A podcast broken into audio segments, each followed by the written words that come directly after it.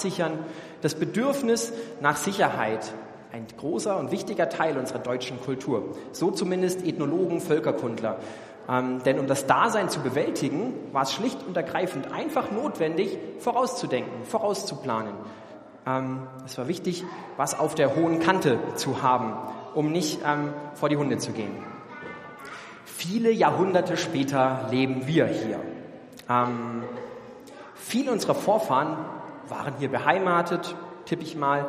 Ähm, und dieser Wert nach Absicherung, dieser Wert nach Sicherheit ist noch immer ganz tief in einigen von uns drin oder in allen letztlich. Es ist Teil unserer Kultur, obwohl wir nicht mehr diesen bitterkalten Winter fürchten, in dem wir vor die Hunde gehen würden. Wir haben Versicherungen für alles. Und wenn man keine Berufsunfähigkeitsversicherung abschließen will, dann wird man schon fast als äh, sehr verantwortungslos beschimpft. Ähm, wir sparen für das, was in 50 Jahren vielleicht mal ist, wobei ich noch nicht mal weiß, was morgen ist. Und wollen uns voll und ganz absichern, jeden kleinen Faden selbst in der Hand halten. Und jetzt kommt die aktuelle Krise daher. Krieg oder davor sogar noch Corona-Pandemie, Inflation, unser Bedürfnis nach Sicherheit gerät ins Wanken. Panik, Sorgen, Ängste bahnen sich den Weg nach oben oder in unsere Herzen und machen uns unruhig, machen uns unsicher. Und was macht so der verunsicherte Mensch?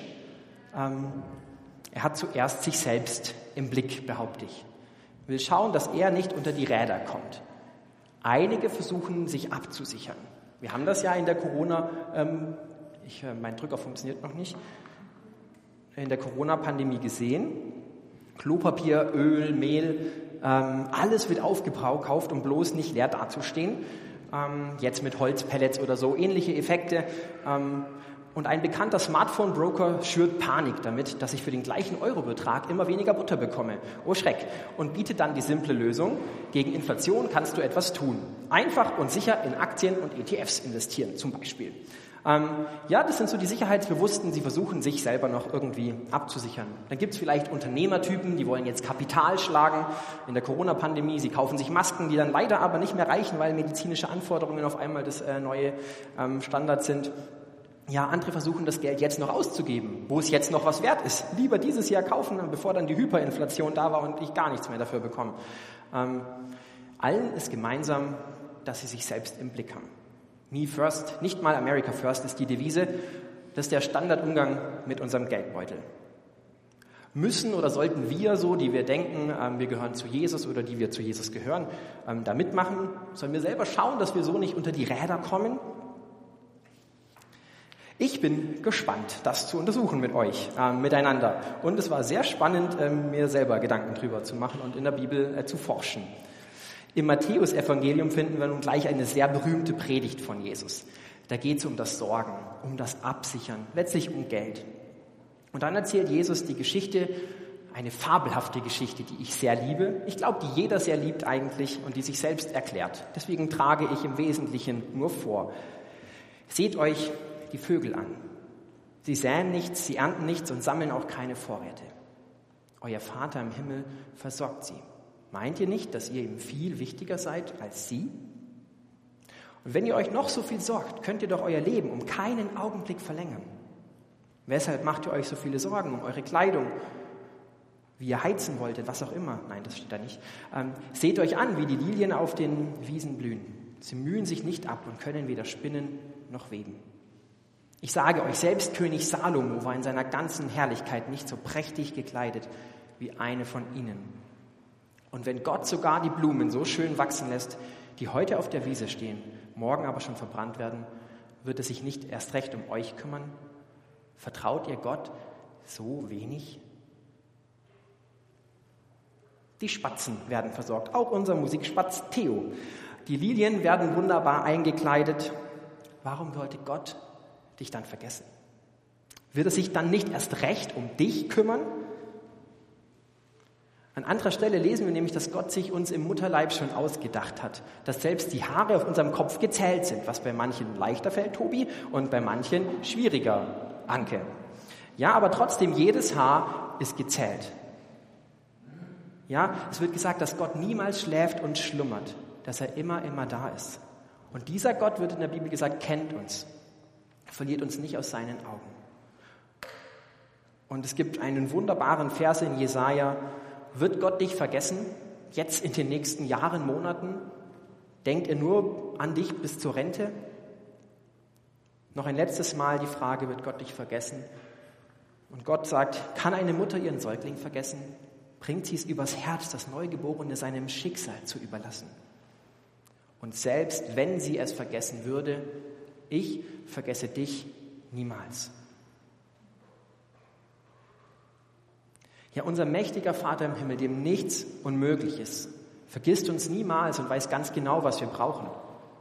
Ja, unser mächtiger Vater im Himmel weiß, was wir brauchen und hat ganz sicher die Fähigkeit, uns zu versorgen, uns abzusichern, uns zu geben, was wir brauchen. Ja, vielleicht nicht immer, was wir wollen, weil wir wollen auch allerlei Dinge, die gar nicht wichtig sind. Also ich zumindest, ähm, aber er gibt das, was wir brauchen. Jeder von euch hatte bis auf den heutigen Tag irgendwie das, was er braucht, um hier heute zu sitzen. Und das haben viele Menschen vor euch erlebt, auch immer ganz äh, wunderbar und großartig. Zum Beispiel Georg Müller, äh, George Müller, Vater der Waisen in England. Er hatte viele, viele Waisenkinder und eines Morgens sitzt er dann mit seinen Kindern am Frühstückstisch, weiß ich nicht, äh, Tausende oder Hunderte, und es gibt nichts genug zu essen.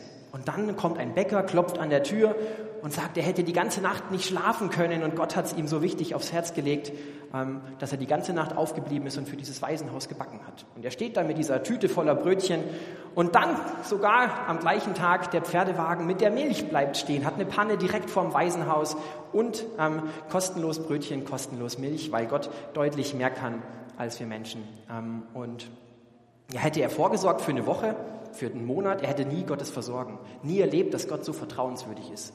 Aber George Müller hat es darauf ankommen lassen und hat erlebt, dass Gott ihn ganz persönlich sieht und tatsächlich gibt, was er braucht. Ja, er hat erlebt, unser mächtiger Vater im Himmel weiß ganz genau, was wir brauchen. Und weil er nach uns sieht, dürfen wir ganz entspannt, ähm, sorgenfrei unser Leben gestalten. Ganz sorgenfrei. Es heißt in Matthäus 6, 33, Setzt euch zuerst für Gottes Reich ein und dafür, dass sein Wille geschieht. Dann wird er euch mit allem anderen versorgen. Deshalb sorgt euch nicht um morgen.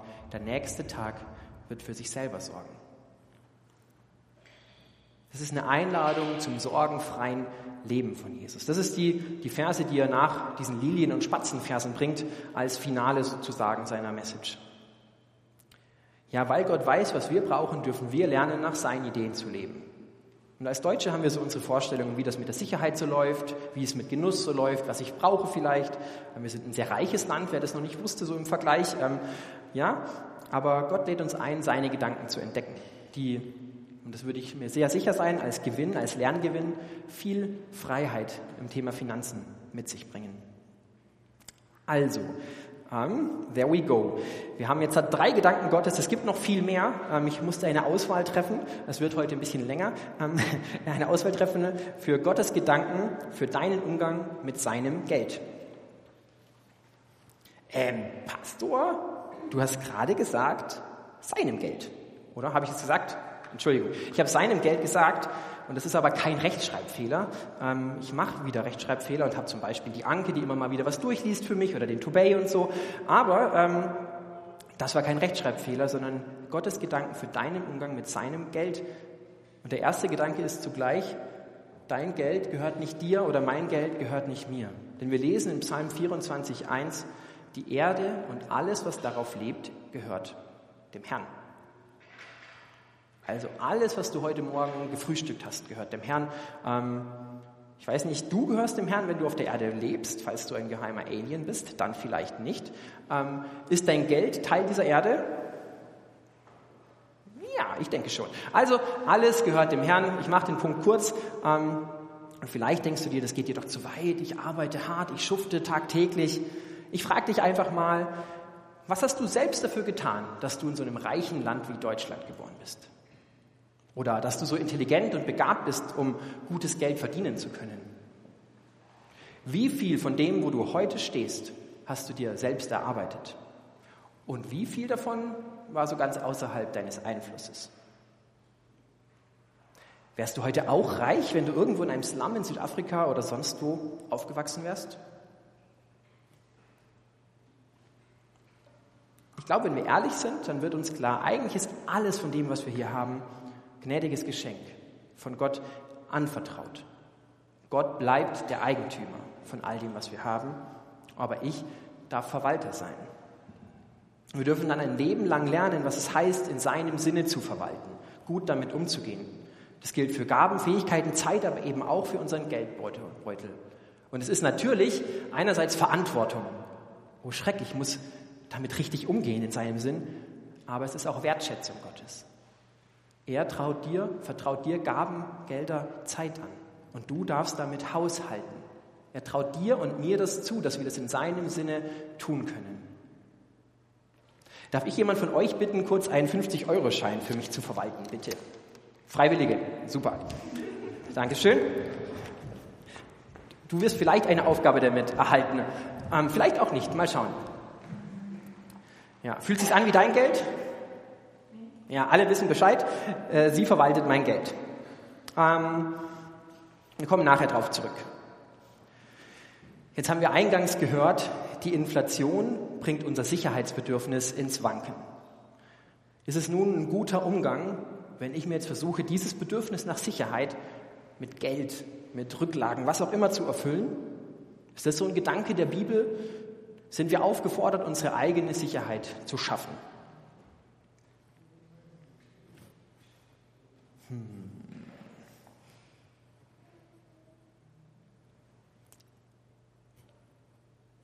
Also ich habe in der Bibel keinen Hinweis dafür gefunden, dass wir uns für die weite, weite Zukunft absichern sollten. Oder dass wir es mit Geld überhaupt könnten. Geld bietet nämlich maximal eine Scheinsicherheit, bietet keine echte Sicherheit. Es gibt da keinen Hänghinweis wie, denk an dein Leben in 50 Jahren, weil Gott hört in der Rente auf, nach dir zu gucken, mein Lieber. Ähm, oder schau, dass du nicht zu kurz kommst, weil dein Papa im Himmel kann dich nicht wirklich versorgen. Das steht zwar in der Bibel, aber nur, weil es gut klingt. Nein, Jesus spricht nicht darüber, auch das Alte Testament nicht, das Neue Testament nicht, obwohl es einen ganzen Haufen über das Geld zu sagen hat. Ja, ähm, nie wird dem Geld die Fähigkeit zugeschrieben, uns irgendwie absichern zu können oder dass wir uns damit absichern sollten. Ich habe jetzt halt manche Bibelarbeiten gefunden, so bibelfinanz.de oder so, ähm, dass wir vorausdenken sollen wie Josef und für die schlechten Jahre zurücklegen sollen. Kurz seine Geschichte. Gott hat ihm gezeigt, dass in sieben Jahren eine siebenjährige Hungersnot kommt. Und er hat daraufhin sieben Jahre zurückgelegt. So weit, so gut, ihr ähm, liebe Bibelarbeit. Das Problem in der Begründung ist aber, Josef macht es gar nicht für sich. Also Josef legt nicht für seinen vielleicht in 50 Jahren zurück, sondern er weiß ganz genau, was in diesen sieben Jahren passiert und legt zurück, dass er die ganze Welt retten kann. Oder fast die ganze Welt, ja. Also er legt zurück, damit er anderen helfen kann. Also wenn du jetzt die Idee hast, im smarten Umgang mit Geld andere abzusichern in den nächsten Jahren, äh, there we go. Ähm, damit hast du jetzt eine Legitimation dafür, aber nicht einfach nur, wenn du an dein Ich in vielleicht 10, 50, äh, 100 Jahren denken wirst. Genau. Als ein reicher Kornbauer in der Bibel, in der Story ähm, von Jesus, der bekommt ein, oder der probiert es auch so, dieses Absichern, ähm, und der bekommt ein etwas anderes Urteil. Wir finden seine Geschichte in Lukas 12. Also er baut immer eine größere Scheune und größere, weil er dann sich endlich zurücklegen will. Und dann ähm, bekommt er das Urteil von Gott, du Narr, diese Nacht wird man deine Seele von dir fordern. Und wem wird dann gehören, was du bereitet hast? So geht es dem, der sich Schätze sammelt und ist nicht reich bei Gott. Du Narr. Dieser Mann merkt, mein Besitz ist nur eine Scheinsicherheit. Ein Leben lang hat er angehäuft, hart gearbeitet. Ein Leben lang hat er angehäuft, was er genießen und großzügig hätte teilen können. Aber er schuftet und schuftet und schuftet und denkt, er sichert sich ab. Aber leider stirbt er. Also diese Geschichte ist für mich schon mal recht eindeutig, dass dieses äh, nicht der Gedanke ist, was wir mit Besitz tun sollten und könnten. Aber neben der Geschichte leuchtet es mir auch ganz praktisch ein, dass Geld nicht nur so für meine eigene Absicherung da sein kann. Also zum einen mal, ich, wir leben in Deutschland, wir sind abgesichert, äh, Existenzminimum und so. Tiefer fallen als in Gottes Hand können wir nicht, aber auch nicht tiefer als ins Existenzminimum. Ähm, deswegen Absicherung, check, jeder von uns. Und zweitens, und das ist tatsächlich eine Frage, die mich sehr bewegt hat im, im Vorfeld dieser Vorbereitung. Wenn Menschen heute ganz real nicht genug zum Essen haben, wenn Menschen heute ganz real zur Monatsmitte schon das Geld ausgeht, wieso soll es dann in Gottes Interesse sein, dass ich an mein Ich in 50 Jahren denke? Wenn heute Menschen nicht genug zum Leben haben, warum soll ich dann dafür zurücklegen, was vielleicht irgendwann mal mir passieren könnte? Du Narr. Sage ich mir selber. Ja, ähm, ungemütlich, nicht so viele Lacher wie sonst bei der Predigt heute. Haben wir ja gemerkt, man redet nicht drüber. Ähm, ich habe vorhin gesagt, ähm, unser mächtiger Vater im Himmel vergisst uns niemals und weiß genau, was wir brauchen. Und deswegen dürfen wir mit seiner Hilfe andere lieben. Auch mit unserem Geldbeutel, auch mit unseren Rücklagen, so wie Josef. Und diese Liebe hat es nun mal an sich, dass sie nicht zuerst an sich selbst denkt. Sie sucht nicht den eigenen Vorteil, sondern sie denkt zuerst an andere. Und das hat Jesus uns unnachahmlich vorgelebt. Zu jeder Zeit, in jedem Moment seines Lebens hat er nur für andere gelebt und war immer für andere da. Hat alles, was er hatte, für andere eingesetzt. Ja, so ist die Liebe, dass sie eben nicht den eigenen Vorteil sucht. Und darum der dritte Gedanke, mein Geld darf den Vorteil von anderen suchen, weil Gott meinen Vorteil auf seiner Agenda hat. Mein Geld darf den Vorteil von anderen suchen. Und wir schauen dazu auf 1 Timotheus 6, wo es heißt, fordere sie, also die in dieser gegenwärtigen Welt reich sind, also uns Deutsche, auf, ihr Geld zu nutzen, um Gutes zu tun. Sie sollen reich an guten Taten sein, die Bedürftigen großzügig unterstützen und immer bereit sein, mit anderen zu teilen, was Gott ihnen gegeben hat. Wir finden hier letztlich drei Aufforderungen, das Geld in irgendeiner Form für andere zu nutzen. Ja, die klare Aufforderung, an andere zu denken mit dem Geld. Ähm, meine 50 Euro bitte, würdest du sie bitte da hinten in die Spendenkasse stecken für den Umbau? Das wäre klasse. Danke dir. Und äh, berichte kurz, wie es uns, wie es dir dabei geht. Fühlt es sich irgendwie doof an? Ist es schwer, den da reinzuwerfen? Kommt gleich. Ja? Ist, war es jetzt schwer, den da reinzustecken? Fühlst du dich jetzt halt irgendwie, oh Mist, jetzt kann ich mir nachher kein Essen kaufen oder so? Nee, es war gar nicht dein Geld. Ähm, wir sind Verwalter und nicht Eigentümer. Und es macht es einfacher, großzügig zu geben, abzugeben, zu teilen, was wir haben, weil es ist Gottes Ding, Gottes Geld, nicht unser Geld. Es ist sein Geldschein und auch nicht meiner gewesen. Und Rahel hat ihn für mich da hinten eingeworfen. Herzlichen Dank. Ähm, und nochmal kurz ein Rückblick auf die Inflation. Ja, ich glaube tatsächlich, andere Menschen äh, in Deutschland sind aktuell ein bisschen mehr betroffen als die meisten von uns.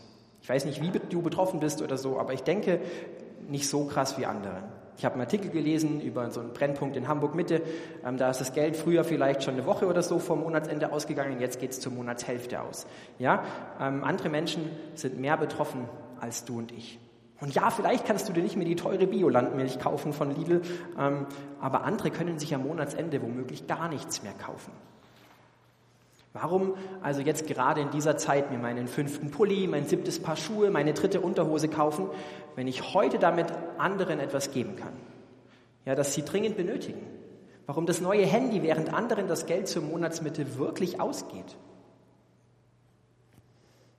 Ich war mal einen Kurzzeiteinsatz leiten mit der Liebenzeller Mission in Sambia und wir durften so, äh, weiß nicht, abgemähte Soja in den in den, also die ganze, ganzen Garten einladen in den Anhänger. Und haben es den ganzen Tag gemacht mit so Masken, weil es ja staubig war. Und mittendrin und immer ein Mädchen, war so ein kleines, so ein kleines, süßes Mädchen. Ähm, und die hat die Hand aufgemacht und hat eine Sojabohne nach der anderen zwischen den Garben und am Boden aufgelesen. Und am Ende hatte sie so einen ganzen Pulli voll kleinen Sojabohnen. Also Bohnen sagt man da dazu, ja, gell? Genau. Und das, dieses Mädchen ist mir in Erinnerung ähm, die ich nicht mehr aus meinen Augen kriege und die in meinem Herzen ist. Und Erinnerung, dass es anderen tatsächlich am nötigsten fehlt. Und ich stelle mir das so vor, wie sie stolz nach Hause rennt und ihrer Mama sagt, Mama, ich habe reiche Beute gemacht. So wie meine Lotte, wenn sie vielleicht Kastanien sammelt oder so. Ja, Mama, ich habe reiche Beute gemacht. Anderen fehlt es am nötigsten, während ich mir irgendeinen Scheiß kaufe. Und heißt es jetzt, ich darf nicht genießen? Dürfen wir alle nicht genießen? Nie wieder irgendwas kaufen, doch. Durchatmen, Freunde. Ähm, Gott gibt uns auch zum Genuss. Psalm 23 dichtet König David, dass uns Gott den Becher bis zum Überfließen eingießt. Also da ist Überfluss bei Gott, weil Gott eben ein reicher Gott ist, ein überfließender Gott. Und auch in 1. Timotheus 6 in dieser Stelle heißt es kurz vorher, Gott gibt uns alles reichlich zum Genuss. Also bevor dieser 18 eingeleitet wird, heißt es letztlich, dass wir alles reichlich zum Genuss haben. Genießen ist okay. Sich von Gott durch andere beschenken lassen ist auch okay und gehört dazu. Ähm, Gott ist ein großzügiger Gott.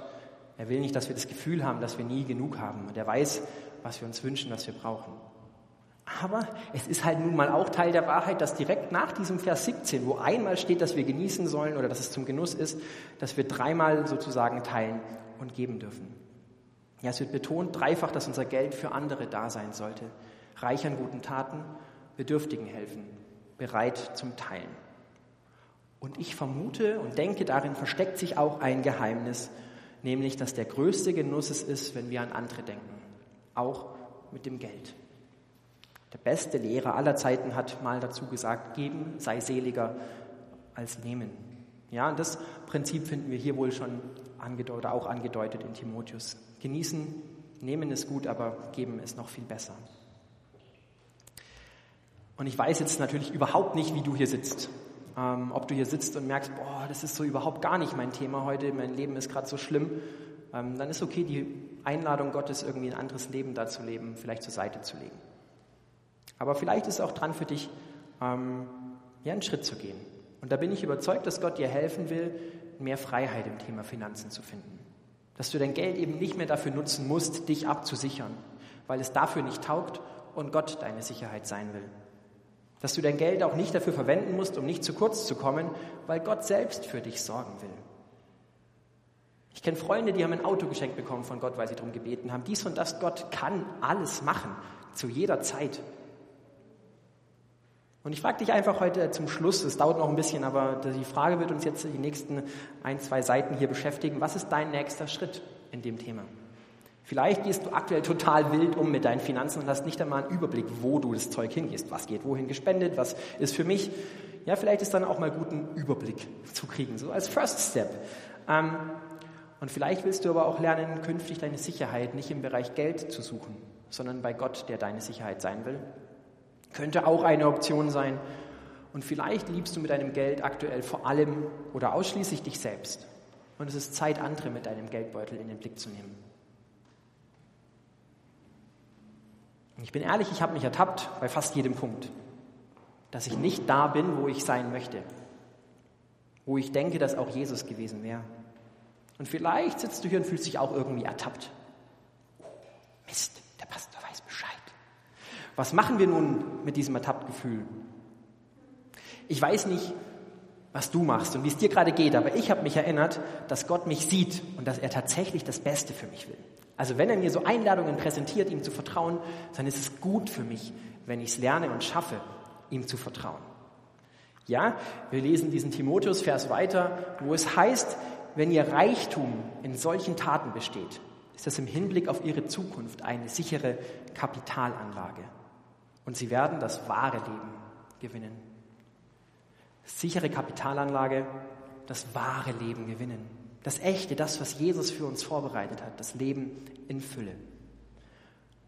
Und ich weiß nicht, wie es für euch klingt, aber für mich klang das nach einer wunderbaren Einladung von Gott heute Morgen. Es ist nicht der erhobene Zeigefinger, der dich in den Niederdrücken will heute Morgen, sondern die ausgestreckte Hand, um dir und mir zu helfen, ja zu einem veränderten Leben, auch bei diesem Thema. Um Gelassenheit, um Freiheit, um Großzügigkeit im Thema Geld zu finden. Ja, wie cool wäre es, wenn finanzielle Sorgen einfach kein Thema mehr für dich sind? Wenn du dich unabhängig von Kontostand und Zukunftsabsicherung gut versorgt wüsstest, wenn du nie zweifeln würdest, ob du genug hast, weil du weißt, dass dieser mächtige Papa im Himmel da ist, der dich sieht.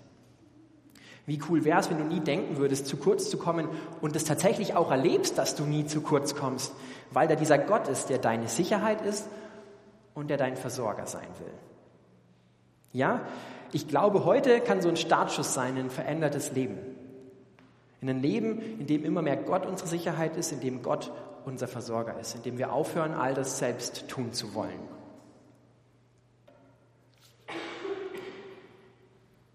Ja, und wenn du jetzt hier sitzt und denkst, das könnte für dich dran sein, ähm, dass Gott dich herausfordern will, wenn du einen Schritt gehen willst, etwas wagen willst im Glauben, finanzielle Freiheit erleben, dich herausfordern lassen willst, dann mach es heute gleich konkret und geh einen Schritt.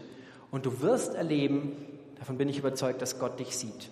Dass er dieser mächtige Papa im Himmel ist, dem nichts entgeht. Dass er dich nie und nimmer vergisst, wirst du erleben. Mach es konkret und geh diesen Schritt. Du wirst Gott erleben. Und Randnotiz, wenn du ihn nicht gehst, wirst du diesen Gott in diesem Bereich eben halt auch nicht erleben. Denn wenn du dich selbst absicherst äh, und dich selbst versorgst, dann wirst du gar nicht merken können, dass er es eigentlich tun will. Weil du ja schon alles hast, was du brauchst. Also wenn du Gott erleben willst in dem Bereich, frohes, munteres Vorausgehen. Und die Predigt hat auch Anne und mich herausgefordert.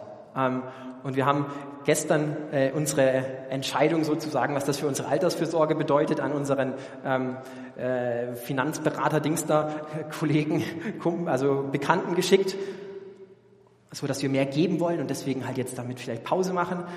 Und er hat nicht geschrieben, cool, voll geben ist wichtig oder so, sondern schade, ihr hättet euch viele Anteile sichern können in dieser Zeit. Und diese Reaktion war nochmal so bezeichnend, und hat mir so gezeigt, dass es sowas von dran ist, ähm, einfach mal zumindest zu sagen, dass es auch andere Wege und Optionen gibt. Ja, und deswegen frage ich euch mal einfach zum Abschluss nochmal, was ist dein nächster Schritt im Thema Geldbeutel? Und während du so vor dich hin überlegst, kannst du entweder mich ausblenden jetzt oder ich habe noch eine Geschichte von Corrie ten Boom. Ähm, sie hat im Zweiten Weltkrieg gelebt und war mit ihrer Schwester Betsy im Konzentrationslager. Und ich weiß nicht mehr wie, aber sie hatten ein wertvolles Vitaminfläschchen in ihrem Besitz. Ähm, naja, aber dort hat man nicht so vitaminreiche Nahrung, ist krankheitsanfällig und deswegen so ein Vitaminfläschchen ist Gold wert. Und was haben sie gemacht? Sie haben sich immer heimlich unter der Decke versteckt und das Vitaminfläschchen nur zu zweit geteilt. Nö, haben sie nicht, sondern sie hat jeden Abend all den Frauen in ihrer Baracke davon ausgeteilt. 30 Frauen immer wieder Vitamintropfen abgegeben, Tag für Tag für Tag, für Woche für Woche für Woche. Und diese Flasche wurde und wurde nicht leer. Gott hat versorgt. Gott, Cory und Betsy hatten alle Zeit, alle Genüge in allem, obwohl sie geteilt hatten, geteilt haben, was sie hatten. Ja, und irgendwann hat eine andere Frau so einen richtigen Bündel an Vitaminfläschchen bekommen, dass jeder der eigene hatte und an dem Abend ging die eigene Flasche leer. Ja, aber so ist Gott. Er versorgt nicht irgendwie, er versorgt genauso viel, wie du brauchst. Ähm, du wirst alle Zeit, alle Genüge in allem haben, wenn du reich bist an guten Werken. Ja, äh, und ich hoffe, du kannst die Predigt heute als Einladung hören und nicht als erhobener Zeigefinger, sondern als ausgestreckte Hand. Gott will dir und mir helfen, einen anderen Umgang damit zu finden, der freier, gelassener, liebevoller ist. Ich möchte beten. Vater im Himmel, danke, dass du es gut mit uns meinst und dass du uns Jesus geschickt hast, um uns das ein für alle Mal zu beweisen, um jeden Zweifel auszuräumen, ob du nun für uns bist oder gegen oder wie du zu uns stehst. Danke, dass wir wissen dürfen, dass du uns lieb hast und dass du auf uns acht hast, dass du dich ähm, für uns selbst gegeben hast, Jesus. Und ich danke dir für all die guten Dinge in unserem Leben, ähm, für äh, die Wohnungen, die, die Tische, an denen wir essen, das Essen, das wir essen, für das Geld, mit dem wir Dinge kaufen können. Danke, dass du uns großzügig gibst und ähm, du weißt, wo jeder heute hier steht. Du kennst die, für die es nicht dran ist, einen Schritt zu gehen oder die du in anderen Bereichen herausfordern willst. Gib ihnen innere Unbeschwertheit, die Einladung erstmal zur Seite zu legen. Du weißt aber auch die, die sich herausfordern lassen wollen und die einen Schritt gehen wollen, die dir mehr vertrauen wollen in dem Bereich. Und ich bitte dich, dass du sie selbst an die Hand nimmst.